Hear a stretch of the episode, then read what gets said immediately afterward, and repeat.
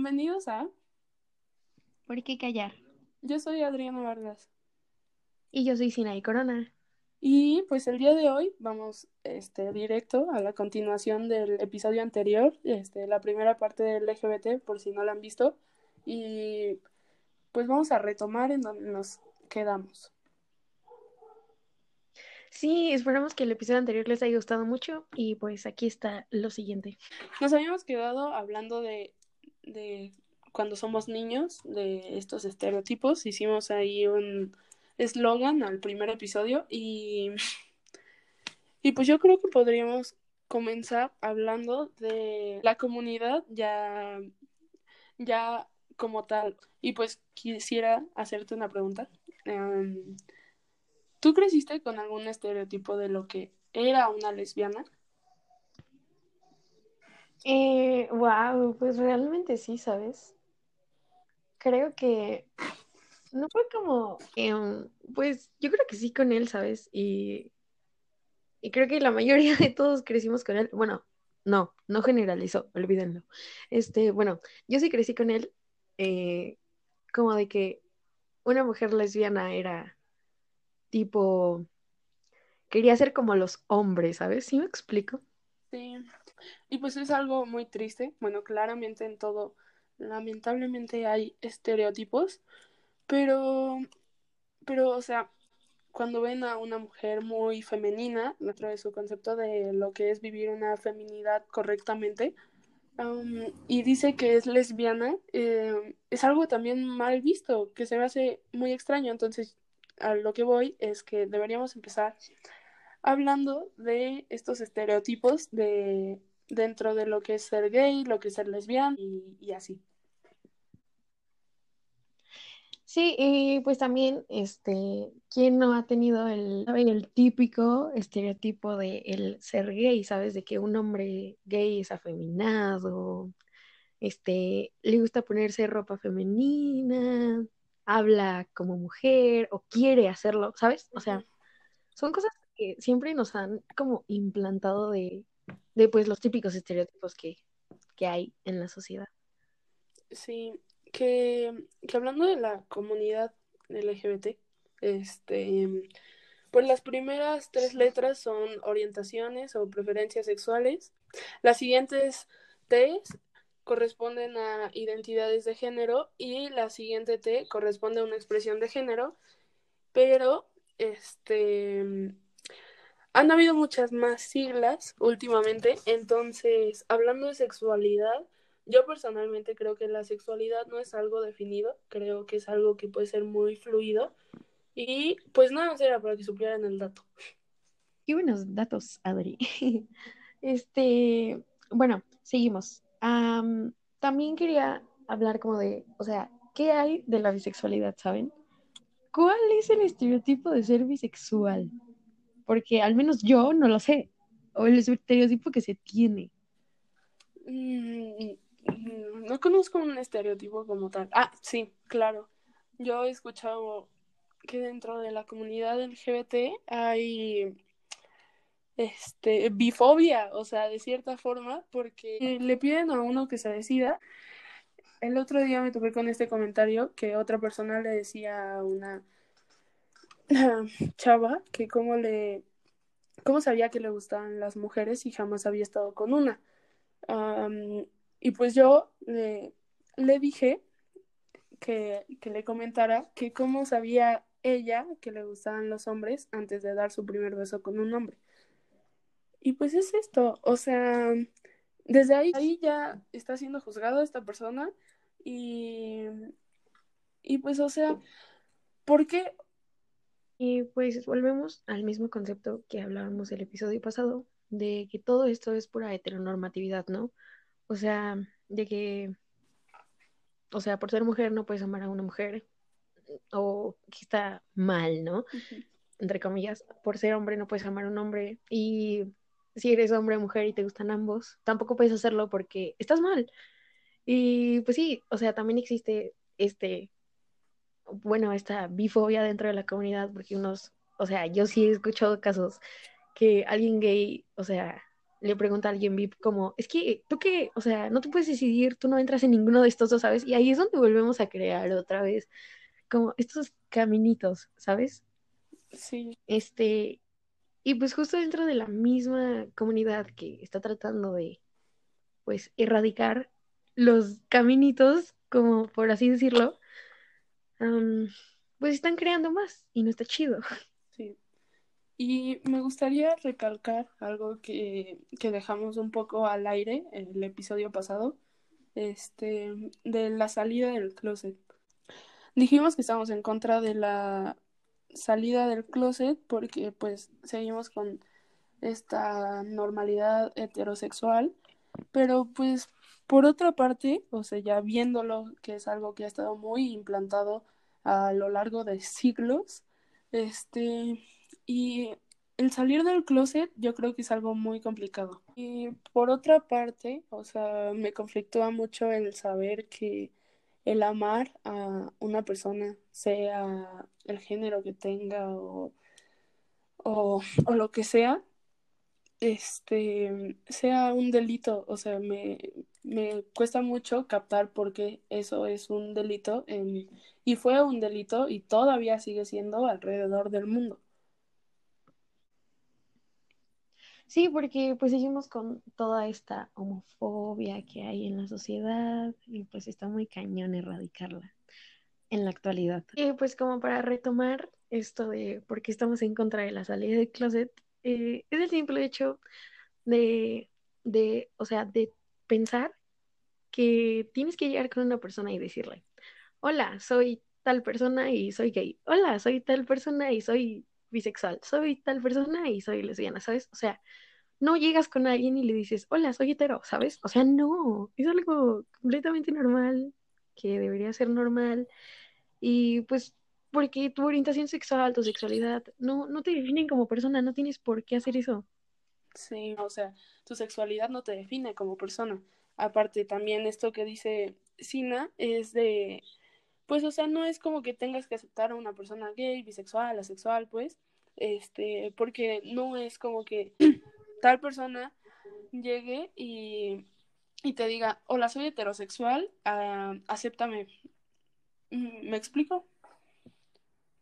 100%. Y pues yo creo que el salir de closet es algo que es un concepto que no nos gusta, yo creo que a ninguna de las dos. y, y pues queríamos transmitírselos, ¿no? Para que ustedes vean qué tal. Porque el otro día, o sea, también me estaba mensajeando con unas amigas sobre eso y me dijeron como, no, es que sí es necesario salir del closet porque hay muchas personas que todavía no lo ven normal y bla, bla, bla. Y pues, o sea, mmm, no, no por ahí, ¿sabes? O sea, no importa que, las, que esas personas no lo vean normal, porque al fin y al cabo el que se va a sentir bien con eso eres tú, no, no, no las otras personas. No importa lo que las otras personas crean. Sí, es como micropolítica. Si tú empiezas con un cambio contigo y con las personas que te rodean, o, o hablando de esto con otras personas, este, pues es algo que poco a poco, al menos dentro de de la comunidad con la que tú te llevas, con la comunidad que vas a crecer o con quien tú llegues a, a pasar el resto de tu vida, este, pues es lo único que importa, o sea, finalmente, pues eres tú, o sea, es, es algo confuso. Ajá, exacto. Y pues también quería tocar el tema como de que, o sea, muchas personas de que no se aceptan a sí mismos, ¿no? Y pues muchos años o mucho tiempo de su vida viven como en evasión de estos temas, como de, no, es que no puedo ser gay, no, no puedo hacer esto porque, porque me han dicho que está mal, o no puedo hacer esto porque tal, ¿sabes? Y pues sí, este, el otro día estaba escuchando un podcast y pues justamente un chavo estaba como contando su experiencia de la salida del closet, entre comillas, em, de cómo se dio cuenta de que era gay y que, y él contaba que muchos años vivió en evasión total del tema, o sea, decía, no, es que no soy gay, y se aferraba, no, no soy gay, no soy gay, bla, bla, bla, bla. Y, y pues las chavas con las que estaba platicando decían, no, es que, sabes, yo me había dado cuenta de que eras gay desde hace muchos años, y así, o sea, es que, no sé, cómo decirlo, pero creo que es algo como feo que, que puede llegar a pasar la gente que forma parte de esta comunidad, el tener que decir quiénes son, ¿sabes? Sí, no sé si hayas escuchado um, este, los chismes de, ay, es que tal persona es, es gay, tal listo, pero diciéndole de una manera que, o sea, no dirías, ay, este, no es como que hagas un chisme de una persona heterosexual. Um, no sé si me estoy dando a entender. Ajá, como el decir, este, um, pues sí, tal persona es heterosexual, ¿sabías? Wow. O sea, creo es lo que yo entendí. Sí, o sea, va por ahí. Es esto de que se sigue viendo extraño, es algo, mm, no es raro. Ajá.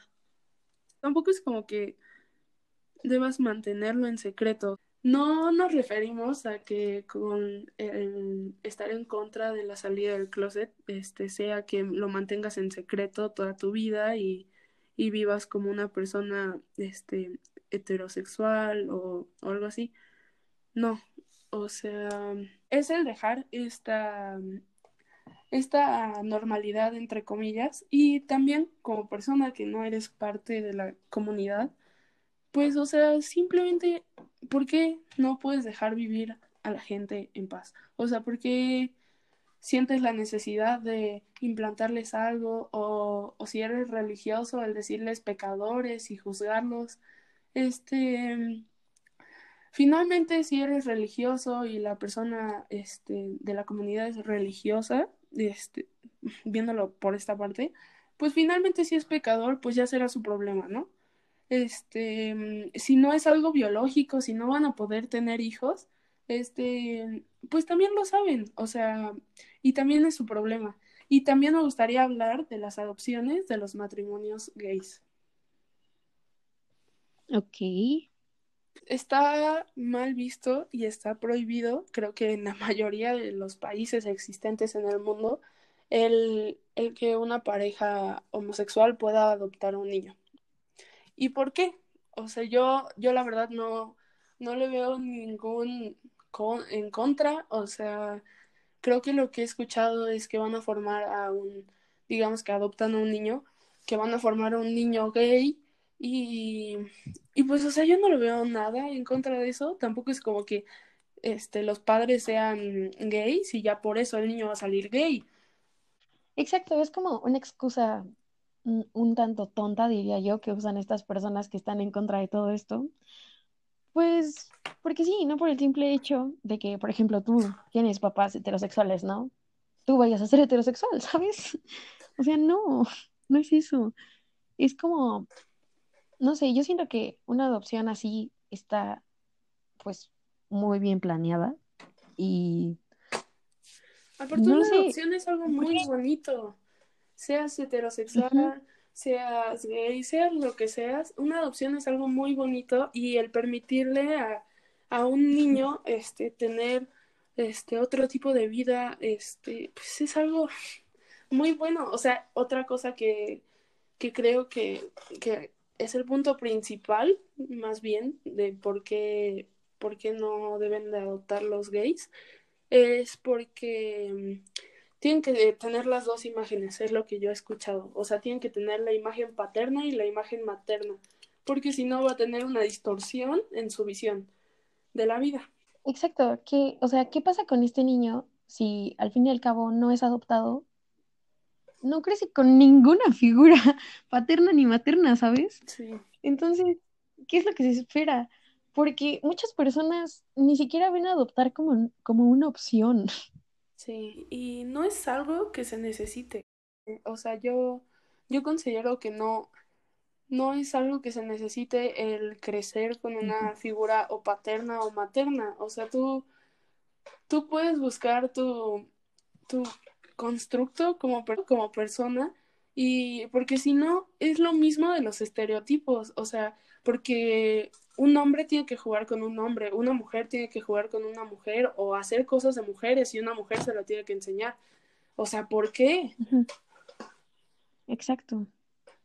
Bueno, esperemos haber abarcado este todo lo que queríamos abarcar. Es un tema muy extenso que nos podría este, llevar muchas horas.